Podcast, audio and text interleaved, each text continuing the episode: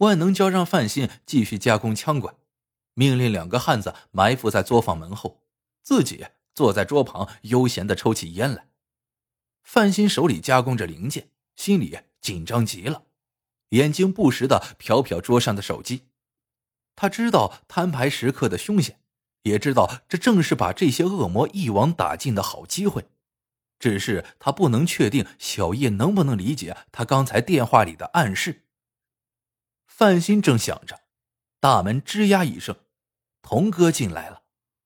他看了看万能胶，瞥了一眼他身后的两个汉子，从容的把手里的遥控器朝万能胶晃了晃，又掀起上衣，露出捆在腰间的几个纸筒，然后径直走到桌旁坐下，冷笑着说：“想钓我？”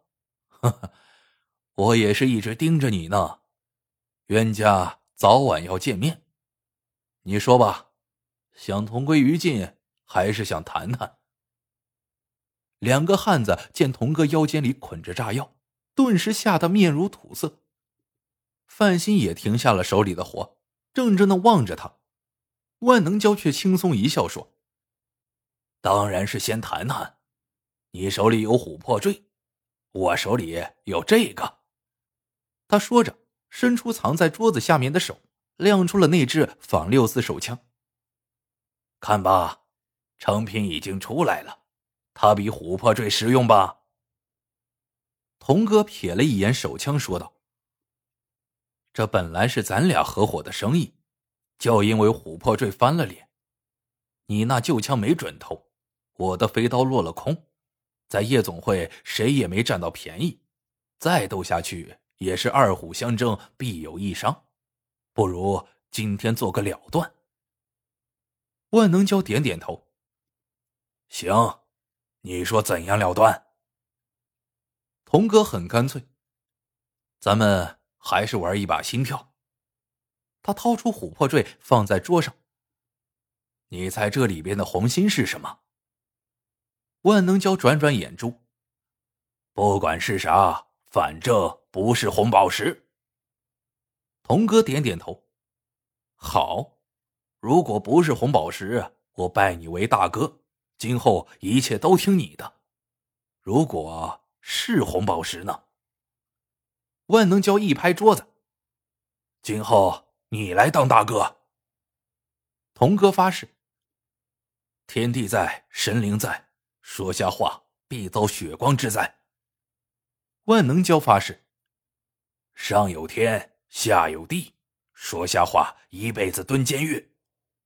说罢，拿起坠子递给范鑫，把它抛开。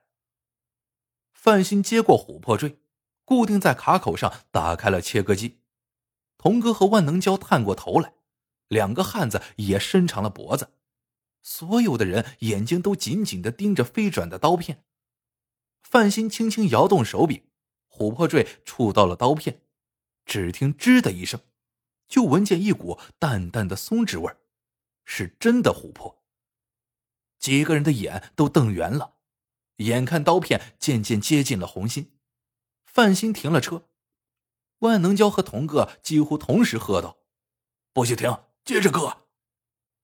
范鑫指指琥珀坠，你们看，这样割就会把红心割坏，应该先在外围割一圈，割透了再掰开。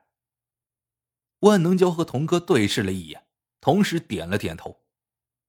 范鑫这么做其实是为了拖延时间，他慢慢摇动手柄，一点点的慢慢切割，来来回回调转着割，直到坠子四周都割透了，他才停了车。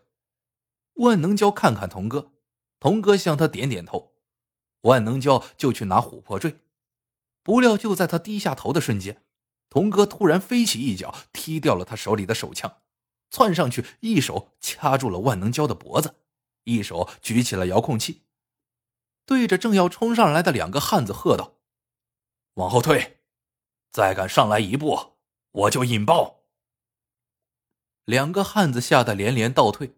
范鑫也跟着退到了桌子旁边，趁机飞快的把手机抓在了手里，装作吓坏的样子，一头钻到了桌子底下。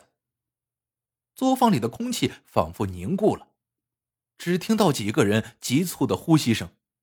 范鑫悄悄按下了快捷键，可他忘了发送成功会有提示。只听“嘟”的一声，手机一响，两个汉子以为童哥按下了遥控器，吓得啪嚓卧倒在地。童哥一时也懵了，万能胶趁机一掌打飞了童哥手里的遥控器，扑过去抓起地上的手枪，对准童哥扣下了扳机。只听“砰”的一声闷响，接着“哇”的一声惨叫，一个人倒下了。可是倒在地上的不是童哥，而是万能胶。只见他满脸是血，正捂着眼嚎叫。几个人都愣住了。范鑫趁机一把抓起落在桌子上的遥控器，高举起手来，大叫道：“都不许动！谁敢动，咱们就一块上天！”两个汉子吓得钻到了桌子底下，范鑫举着遥控器向大门移动，童哥却唰的撕开衣襟，横身挡住了他的去路。想跑呀？嘿嘿，少跟老子玩这套！你按键吧。范鑫犹豫了，童哥看了看捂着眼睛呻吟的万能胶，捡起扔在地上的手枪，一看就笑了起来，哈哈。炸膛了，这枪造的不合格呀。范鑫一听也明白了，自己加工时缩小了枪管的直径，子弹射不出去，把枪膛炸开了。童哥摆出了亡命徒的架势，怎么样，都不敢陪老子上天吧？又冲范鑫喝道：“放下遥控器！”边说边向范鑫逼过来。正在这时。